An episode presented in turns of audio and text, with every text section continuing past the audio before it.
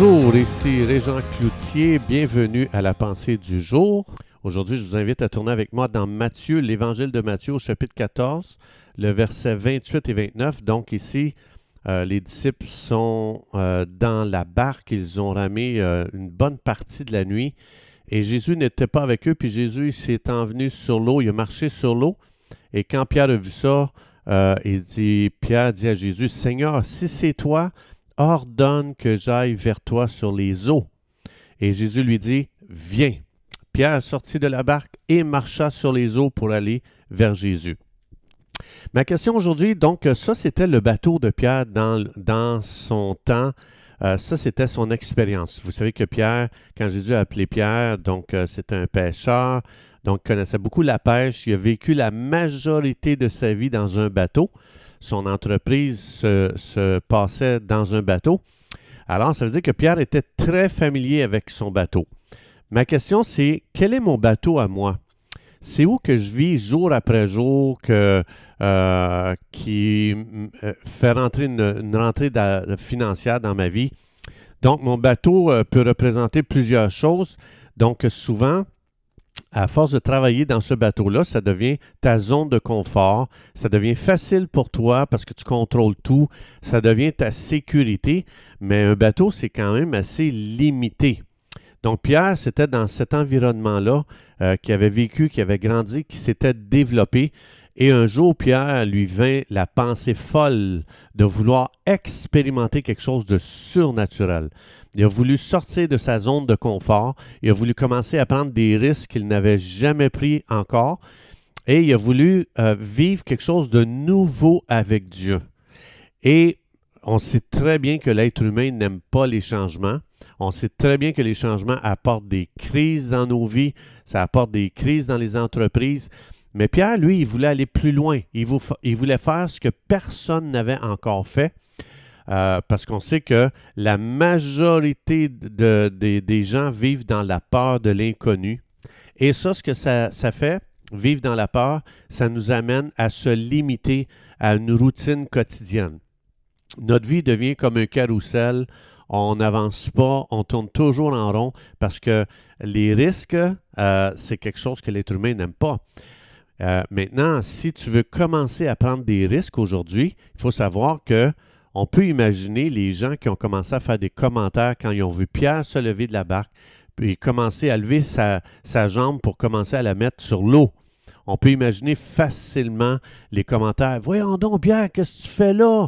Euh, je dire, ça se fait pas. Voyons donc, tu es sûr de, que, le malheur va t'arriver, tu vas te noyer, c'est fini, tu vas mettre fin à tes jours. Voyons, Pierre, euh, c'est des pensées suicidaires.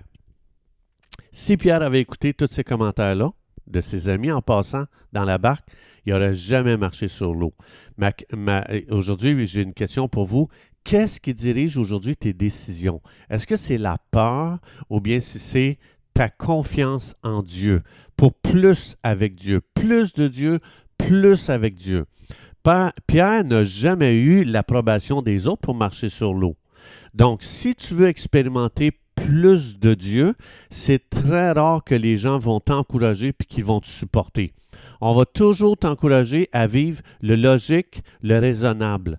Mais le surnaturel, le jamais vu, le jamais pensé, le jamais imaginé et le jamais expérimenté, c'est rare que tu vas avoir un appui humain parce que l'être humain euh, vit beaucoup avec la logique, ce qui fait qu'on limite notre vie à quelque chose que logique.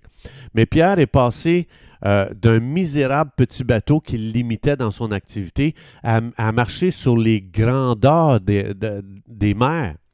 Donc, ça faisait plus de limites, euh, plus de, frontières. Il a commencé à expérimenter le monde des grandeurs.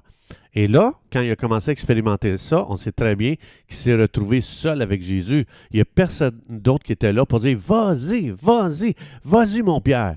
Non. Alors, ma question, c'est qu'est-ce qui dicte aujourd'hui ce que tu fais? Est-ce que c'est tes amis qui vivent en majorité euh, avec la raison et la logique, ou si c'est une promesse de Dieu qui dit tout est possible à celui qui croit? Avez-vous remarqué que quand on pratique notre vie chrétienne d'une façon et qu'on rencontre quelqu'un qui la pratique complètement opposée à nous ou complètement différente de nous, c'est rare qu'on va remettre l'autre, va remettre les autres en question? Ou nous en question, pardon. On va plutôt remettre les autres en question parce qu'on cherche à expliquer, naturellement euh, que c'est probablement nous qui faisons les bonnes, la bonne façon et c'est eux qui font de la mauvaise façon. Moi, je me souviens la première fois que j'ai été confronté à des gens qui vivaient leur christianisme complètement différent de moi et ils vivaient un christianisme dans une dimension surnaturelle. Et je me souviens au début, je commençais à chercher qu'est-ce qui pouvait être off dans leur pratique. Pourquoi? Parce que puisque je ne vivais pas le surnaturel, eh bien, je me disais, il y a quelque chose de pas correct dans leur théologie, dans leur doctrine. Donc, euh, euh, je vivais dans le bateau de la connaissance. Et quand tu vis dans le bateau de la connaissance seulement, tu deviens insécure lorsque tu rencontres les pierres qui marchent sur l'eau d'une façon surnaturelle. Parce que la logique et le raisonnement disjonctent complètement quand tu rencontres les pierres dans ta vie chrétienne. Donc, il y a tellement plus que ce que j'expérimente aujourd'hui que, que Dieu veut que j'expérimente. Et ce sont les pierres de notre génération qui nous déstabilisent quand on veut rester confortablement assis dans notre petit bateau du christianisme. C'est des pierres qui nous amènent à se poser des questions qui ne nous ont jamais traversé l'esprit. Ce sont ces ce sont des pierres qui nous font voir le jamais vu, qui nous font penser le jamais imaginé. Alors si aujourd'hui c'est ton cœur, tu veux plus de Dieu, tu veux plus du Saint-Esprit, tu dois savoir que l'Esprit de Dieu va mettre sur ta vie un pierre qui va tellement challenger ta façon de penser et qui va tellement challenger ton expérience que tu vas devenir déstabilisé, puis même tu vas, tu peux même être froissé et dire, il va-tu me lâcher le pompon, lui là, là. Donc, quand on est né de nouveau, il faut savoir, le Dieu de l'univers est venu faire sa demeure en nous. Donc, ça veut dire, qu'est-ce qui peut arriver avec une telle réalité? Le Dieu de l'univers, le Dieu tout-puissant, à qui rien n'est impossible, à qui tout est possible, et vit maintenant à l'intérieur de moi. Ça, c'est notre nouvelle réalité si on est né de nouveau. Alors Jésus, lui, l'a verbalisé comme ça. Il a dit, tout est possible à celui qui croit. Alors, quel exploit arriverait si je disais à Dieu aujourd'hui, je te donne le feu vert dans, ma vie, tu peux m'amener plus loin, je vais expérimenter le jamais imaginé, ce que j'ai jamais osé expérimenter.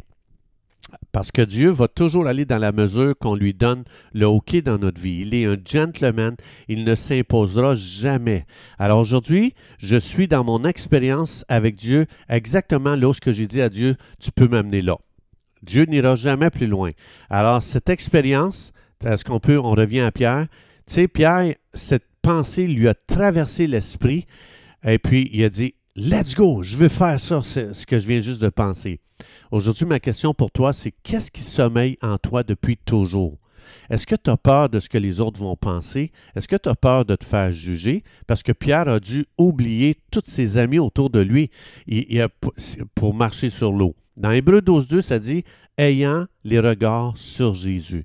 Si Pierre les avait mis sur ses amis autour de lui, il n'aurait jamais marché sur l'eau. Alors, ça veut dire que si on veut expérimenter l'inexpérimenté, il faut que je perde de vue les gens autour de moi qui m'empêcheraient de vivre ces expériences-là et de les mettre que sur Jésus seul. Que Dieu vous bénisse abondamment et Dieu voulant, on se retrouve demain.